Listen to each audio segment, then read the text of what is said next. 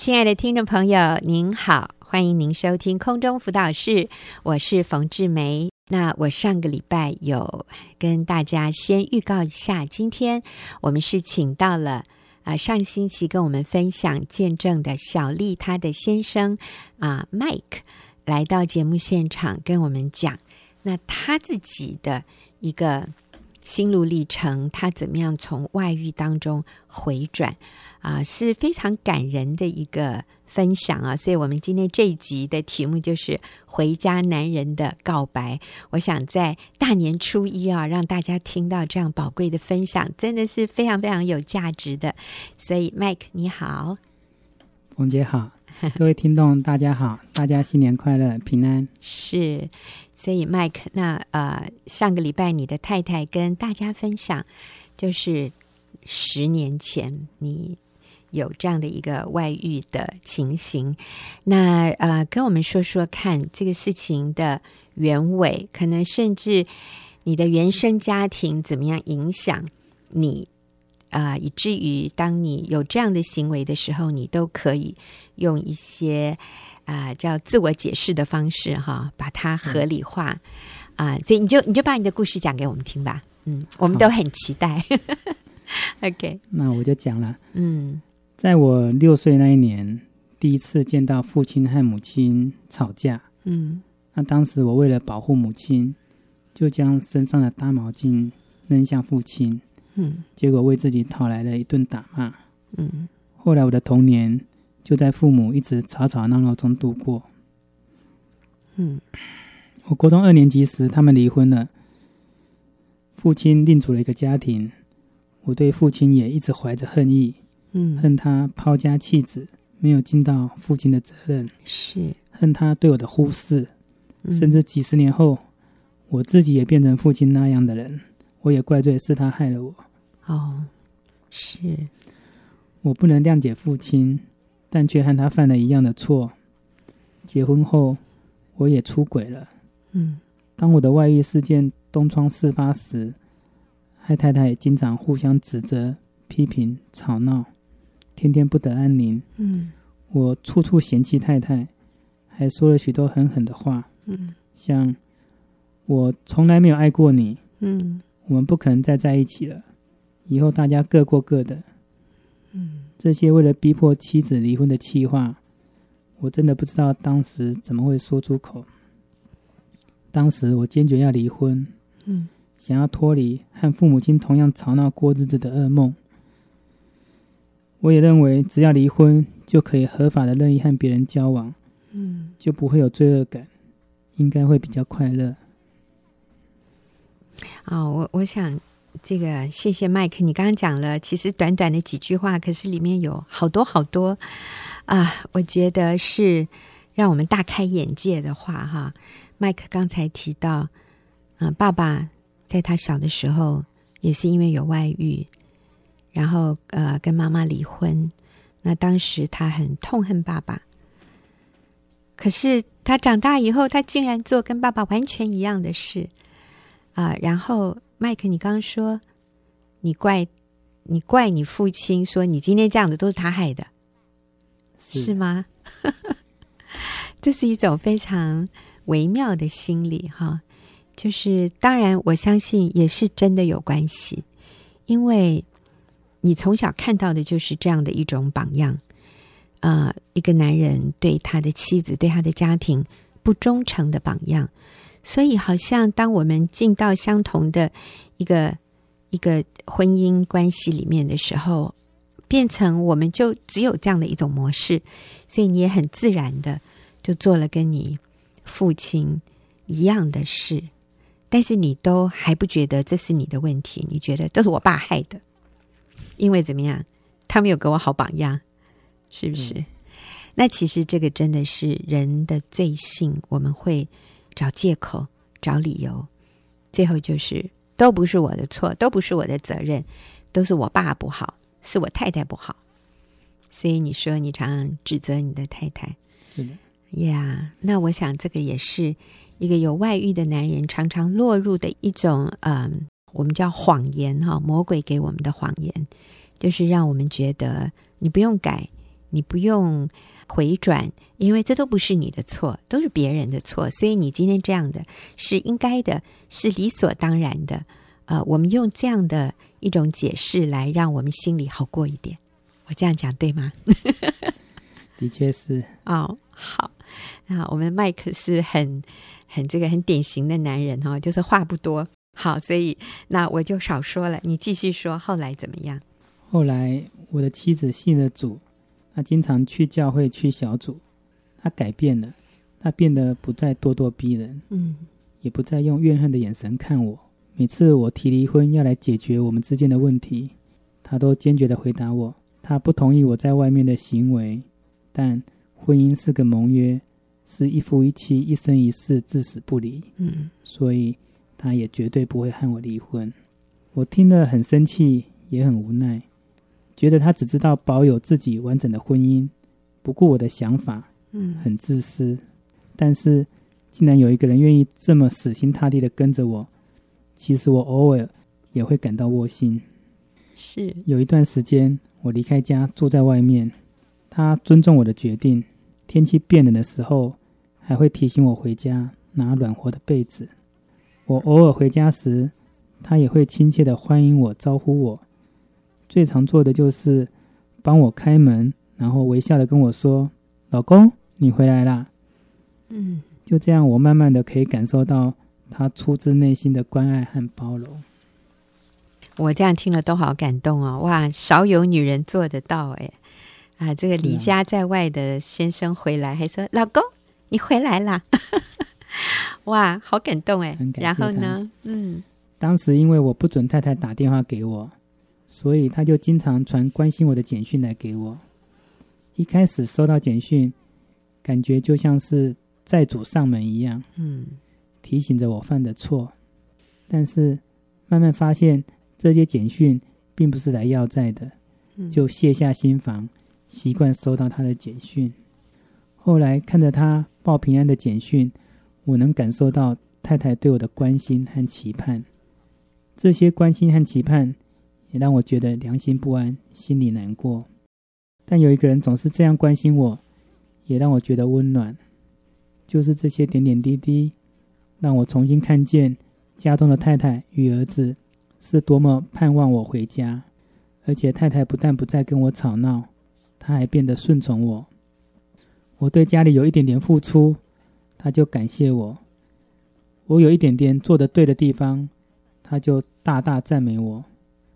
我回到家中时没有压力，所以我回家了。哇哦！所以我们要在这里停一下啊！我觉得刚才 Mike 讲的啊，又有好多的点值得我们来呃来加强一下。那特别是。为了许多还在等候丈夫回家的妻子，或者等候妻子回家的丈夫，啊，麦克刚才讲了几点啊，我觉得让我听了非常感动的地方。他说，啊，一开始他对他太太很生气，因为他太太是不愿意离婚。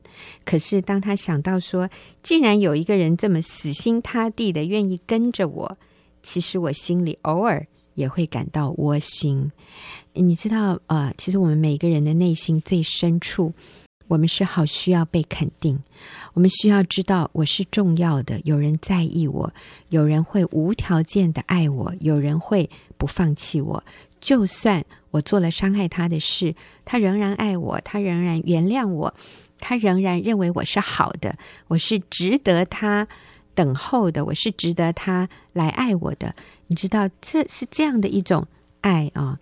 会打动一个非常刚硬的人的心，所以如果你现在还在这样的一个过程里面，想要挽回你的配偶的心，那我就真的鼓励你不要放弃。我们听听 Mike 他说的，他觉得他感到窝心，诶，他太太竟然不放弃他，虽然他可能在这个外遇的关系里，他也得到某种程度的快乐，但是跟这种配偶对你不离不弃的。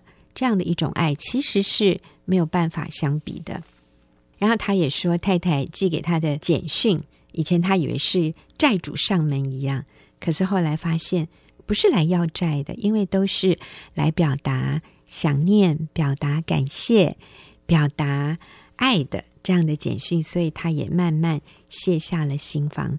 太太对他的感谢赞美，让他觉得回到家中没有压力，所以他最后说：“我回家了。”所以是什么让一个人愿意回转？就是他知道他回到这里，他是被原谅的，他是会被肯定的，是不会有人抓着他的小辫子穷追猛打的。他对这个家有这样的安全感之后，他说：“我回家了。”好，那。其实麦克，我们好期待听你继续讲。哎，你就告诉我们后来发生了什么事。原来一直以来，他是按圣经彼得前书第三章一至四节的教导来对待我。这段经文是这样说：你们做妻子的要顺服自己的丈夫，这样若有不信从道理的丈夫，虽然他们不听道，也可以因妻子的品性被感化过来。这正是因看见你们有贞洁的品性和敬畏的心。你们不要以外面的辫头发、戴金饰、穿美衣为装饰，只要以里面存着长久温柔、安静的心为装饰。这在神面前是极宝贵的。我的太太真的是一位贤德的太太。嗯，她用这些真理来对待我。嗯。所以你的心就像圣经这里面讲的，你是不信从道理的丈夫。你虽然不听道，可是可是却因妻子的品性被感化过来了。我曾经问人家说，感化是什么意思？他们说那就把两个字拆开来，就是感动而变化。所以，Mike，你的心就被你太太的好品性、贞洁的品性和敬畏神的心，哈，被感动而变化。是的，嗯。我回家后，太太和家人都很接纳我，我也尽量对他们好。我们相处的还算融洽，但我很清楚知道自己还活在犯罪的痛苦中，嗯，没办法完全放松，所以有时候还是很容易发脾气，会大声的指责太太和孩子。今年七月，我和我的太太应该是去年七月啊，对，对不起，嗯，没关系。去年七月，我和太太参加。学员妇女小组姐妹办的露营活动，嗯，在亲近农场，我遇见炳辉弟兄，他跟我分享，耶稣为世人赎罪，在十字架上用宝血洗净人的罪，不只是对两千多年前的人如此，嗯，也包括现在的人及未来的人，只要相信他，并且认罪悔改，他就接受我们成为神的子女，嗯，最让我感动的是，相信神。只会让我们的行为更好，因为我们知道自己就是神的儿女，是王子或公主，一言一行就会更小心来珍惜我们的身份。当下，我选择相信耶稣为救主，就有炳辉弟兄带领我做决志祷告，并且在去年九月二十一日受洗。嗯，决志信主后当晚，我就完全惊验到罪得赦免的平安和放松。第二天，我分别向太太及儿子道歉，请他们原谅我，因为我以前犯的错使他们受伤。得到神和家人的原谅后，多年来的罪恶感与压力完全得到释放，心也得到平静。我深深的体会到，原来这才是真正的自由和快乐。嗯，以前我怪我太太不跟我离婚，说她自私，不肯放我自由。现在。我感谢太太当初坚持不离婚，嗯，也没有放弃我，在我对她百般伤害之后，还愿意接纳我。今年是我们结婚二十四迈向二十五年了，嗯，我要用比这个更长、更多的时间来弥补我对她的亏欠，来守护她、爱她。我也感谢所有为我祷告过的人，这些祷告让我有机会认识主，并保有我的家，否则。我现在可能还是一个生活混乱的中年人，甚至以后会沦为一个孤独老人。我敞开心接受了神的爱，也知道了神希望我们效法他为世人救赎的爱，并饶恕得罪过我们的人。何况我自己也经历了神和家人饶恕，于是我决定不再怨恨他人，包括我怨了四十多年的父亲。嗯，这样做以后，我心中也越来越充满感恩和喜乐。嗯。现在我每天祷告，都祈求我的言行能符合神的心意，希望有更多人来接受耶稣，成为生命中的主人。我太太说，我是她见过信耶稣的人中最兴奋快乐的，简直是心花怒放。是的，这就是爱大圣人也大，经历这么大的恩典，所以我今天在这边跟大家分享。嗯，是，哎呦，我听了都非常非常的感动哈。嗯，我也要回说一下刚才麦克讲的几句话，我觉得特别印象深刻。他说，当他信了耶稣之后。多年来的罪恶感与压力完全得到释放，心也得到平静。原来这才是真正的自由和快乐。其实麦克有讲到说，你当时很怨恨你太太，她很自私，她为了保有自己的婚姻，不顾你的想法，不顾你的快乐和自由。你想说，只要跟她离婚，你就可以有自由再去跟别人交往。啊、呃，但其实那个不是真的自由。是，为什么那个不是真的自由？你可以做你想做的事啊，但那个不是真的自由。因为那个是自以为是的自由。嗯，事实上，那个是活在罪里面，对，不可能有真的自由。对，那是受罪的捆绑。而且，一个犯罪的人怎么可能会快乐呢？对不对？就像一个吸毒的人。他是在用毒品，当然很多吸毒的人都说他吸的时候很快乐，可最后他是被那个毒品所捆绑，所以那个不是真的自由，那个不是真的快乐。是当麦克你来到耶稣面前接受他的赦免，你惊艳到真实的自由与快乐啊。然后你说你非常感谢你的太太对你。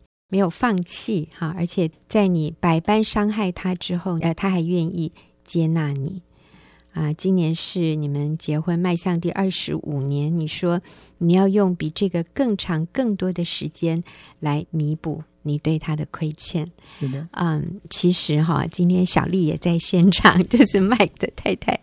小丽，你要不要说说看？当你先生有这样的回转之后，你里面的。最深的一个感受是什么？你想到你过去的那些付出，你的那些不容易，那些伤害，那些痛苦的时候，你现在回顾，你有什么样的感觉？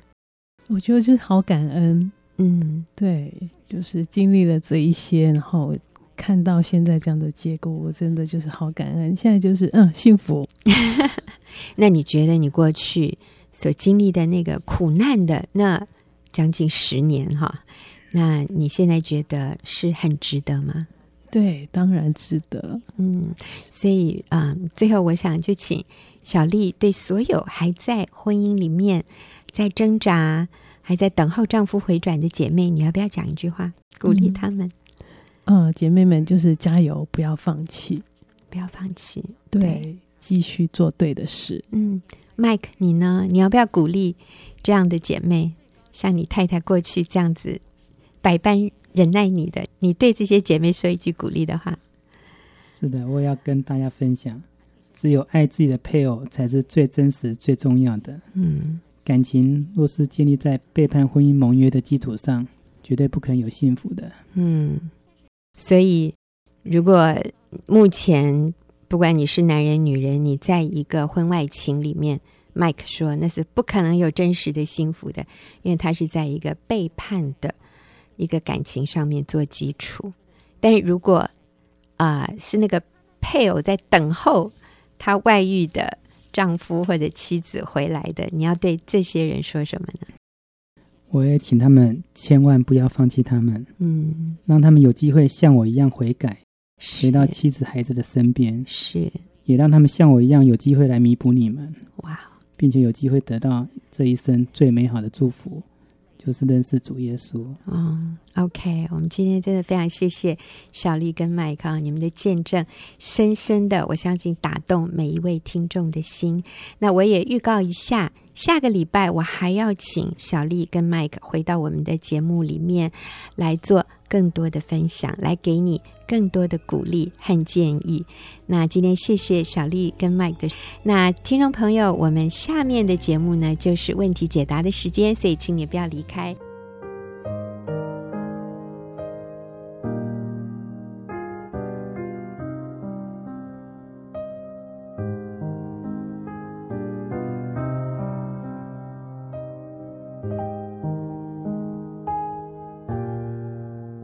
所收听的是空中辅导室，我是冯志梅。好，那这个阶段呢，我还是跟我的朋友玉英，我们一起来回答听众朋友的问题。那我们今天要来回答的问题，哈啊、呃，这个问题呢，我发现是在现代这个时代里面非常普遍的一个现象，嗯、就是夫妻为了工作其他的原因分隔两地居住。嗯、所以这个问题是。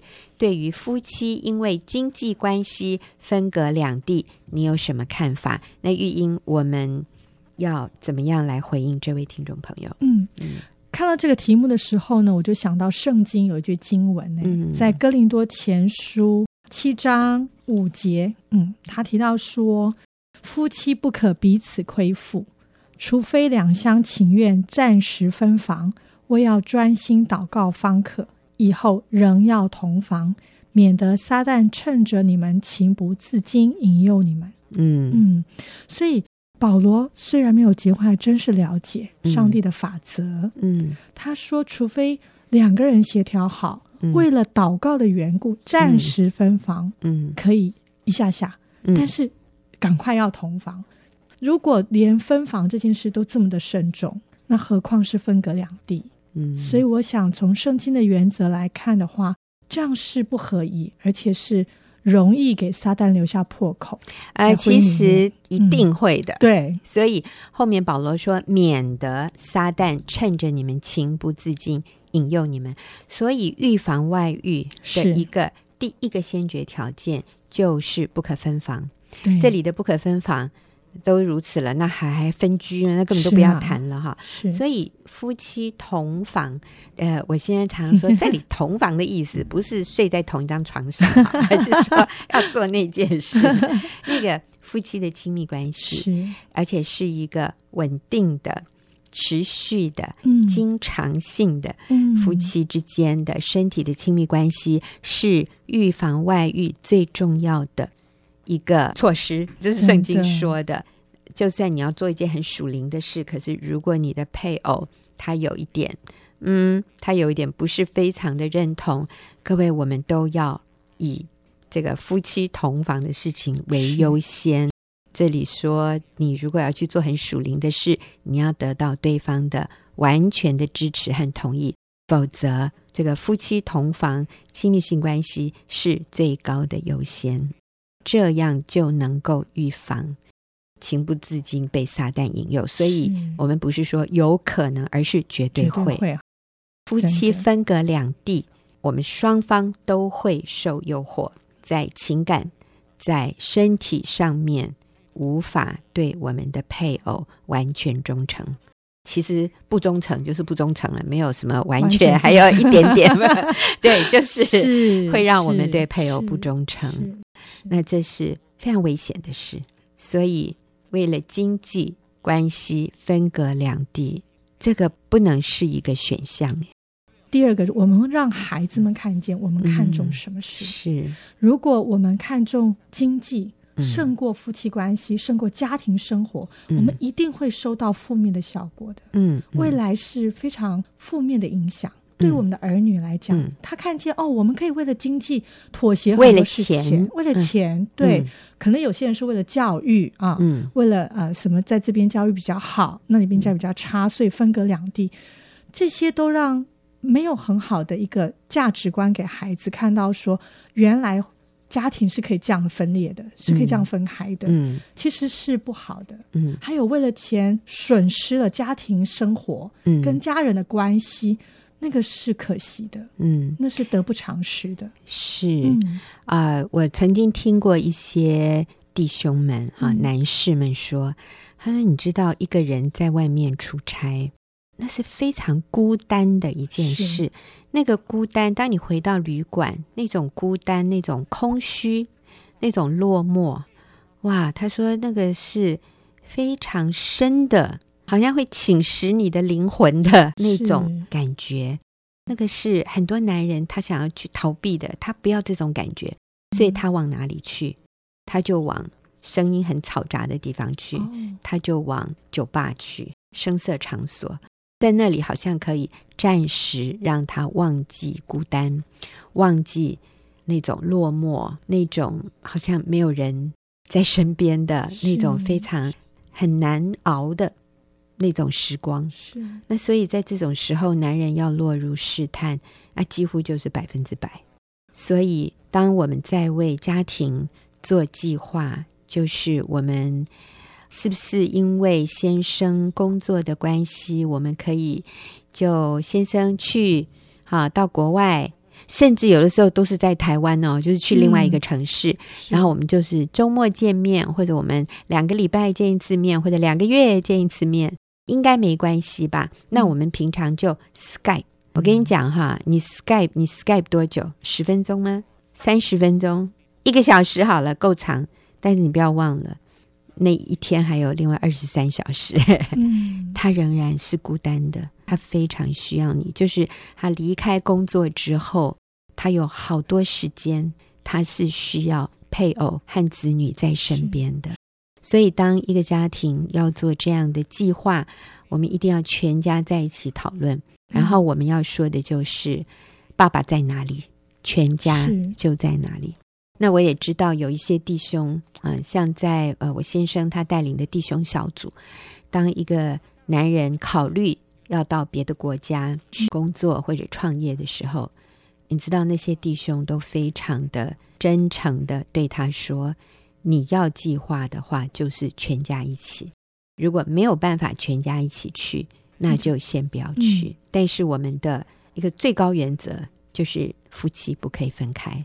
那以这样的方法来计划，就不给魔鬼留这个地步。那玉英也知道一个个案，对，有一个啊、嗯呃、姐妹，她其实跟先生已经很长的一段时间了，甚至她的小孩已经高中了。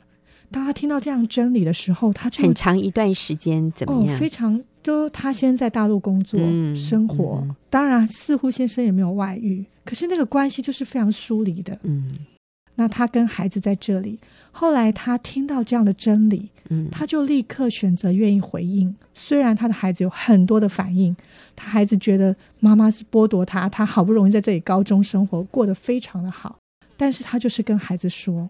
爸爸在哪里，我们就在哪里。嗯，他们选择全家搬过去，跟孩子就跟先生在一起。现在他们在那个地方幸福美满。嗯，那他也可以在那里一起服侍神。他们好感恩这个真理带给他们全家合一的感受。嗯，嗯，那我记得这个姐妹那个时候，她跟孩子提出来说：“妈妈就是要去了，我需要去跟爸爸住在一起。嗯”那孩子确实是非常生气啊，都不跟妈妈讲话哦。对，然后呢？隔两天，学校老师打电话给妈妈说：“某某妈妈，呃，你的儿子说下学期他就不能参加乐队了，呃，是真的吗？”他说：“你们要搬去大陆了，嗯、是这样吗？”嗯，然后这个妈妈才知道说：“哦，孩子虽然表面上他是很反弹，是可是他心里他愿意接受。”嗯，对。所以他们后来到那边去，我相信一定需要适应，但是这是一个非常值得的适应。那基本上我们就说，因为圣经严严的提醒、警告我们，夫妻不可以分房。呃，我最近知道一位姐妹，她的先生也是在国外，在那边应该也是有外遇了。但是先生就跟他们说：“我两个月回来一次就好啦，三个月回来一次看看你们就好啦。嗯”可是妻子感觉到先生跟他的关系是越来越冷漠，越来越疏离，所以他就决定说：“不要，我要带孩子过去跟你一起同住。”先生就说：“哇。”这里很很不方便呐、啊，什么什么？可是其实他们是住在最大的城市，哪有不方便哈？那你知道，当这个男人越叫你不要去，就代表越有问题。问题嗯、那在这个时候哈。就不是说，哎，我们不是应该顺服丈夫吗？那我认为这个时候有一个更重要的，就是我们需要尽到妻子的义务和责任，嗯、还有我们要顺服神。在这里说，夫妻不可以分房，因为一开始是你错了，你就不应该让你先生只身过去的，你就是应该过去的。嗯、那已经这么多年了，所以这个姐妹她就决定要在过年之后，她要。就是带着孩子一起过去，是。那先生也给她这样的一个威胁哈，嗯、就是说你要来哈，你要来，我可不管你，房子你自己找，我也不会给生活费，小孩子的教育什么我都不管。那其实就是很明显嘛，这个男人在那里一定已经有女人了，所以他就是不要你去揭发他，不要你去去造成他的不方便。那我说，在这种情况下面，我们做妻子的，我们更要过去。我说，当然你也不知道他住哪里，那你就在他工作的城市附近啊，呃，你在他工作的附近，你租一个房子，先落脚。是。呃，当你过去了，你知道那个就是一种亲情的呼唤，那就是代表你的诚意，你是认真的，你是真的要挽回这个婚姻的，嗯、看待看重这个关系的。对，嗯、你是不接受那可以一个男人两个家的，所以你是要去把你的婚姻赢回来，把你的丈夫赢回来。那虽然这样做是非常大的冒险，破釜沉舟啊！你知道，我们都跟姐妹说，你小孩子的。教育，他最重要的教育是家庭教育。妈妈这样做的时候，就是向孩子表明了家庭比什么都重要。是对，我们可以牺牲舒适的生活、方便的生活、熟悉的生活，我们要跟爸爸住在一起，因为全家在一起是这么重要。那上帝也为这个姐妹开路，就是她在那个城市里面啊，也有。我们认识的朋友，那个朋友愿意帮助她，嗯、让她先能够落脚，嗯、先安顿下来。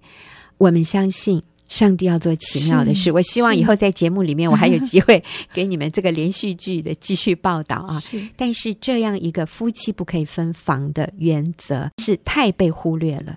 今天我觉得，包括基督徒在内，我们会为了经济，我们会为了子女的教育，嗯、我们说，所以夫妻没办法在一起。这个没有什么没办法的事，是你是否真正看重这件事？你真正看重，你就会想办法。上帝会为你开路，因为这是他对婚姻的一个命令，这是他给我们的警告，不可以这样做的。嗯，所以当我们愿意凭信心来信靠神的时候，嗯、我们就会经验神迹启示。对，我们需要。凭信心，很多时候我们现在不怎么需要凭信心，所以在物质上，可能在在台湾的里面，在物质在其他部分，其实很多时候上帝给我们非常的丰富，反而在这样的事，我们要选择不妥协，嗯，我们要选择走一个不与世俗为友，嗯。的部分，嗯、因为圣经说与世俗为友就是与神为敌，对，所以我们要与神同工，嗯，捍卫神所设立的婚姻的制度，捍卫上帝在婚姻里面所有。设立的法则，阿门。尽力同住，阿门。这是我们给下一代最好的礼物，是胜过一切的教育，胜过一切的我们认为很好的资源。嗯，你相信上帝的资源绝对超越世界上我们凭眼见所看的资源。嗯，所以千万不要觉得在台湾教育比较好，在哪里教育比较好，在美国教育比较好，所以我们把孩子挪去那里。嗯，孩子最重要的教育是心灵。对。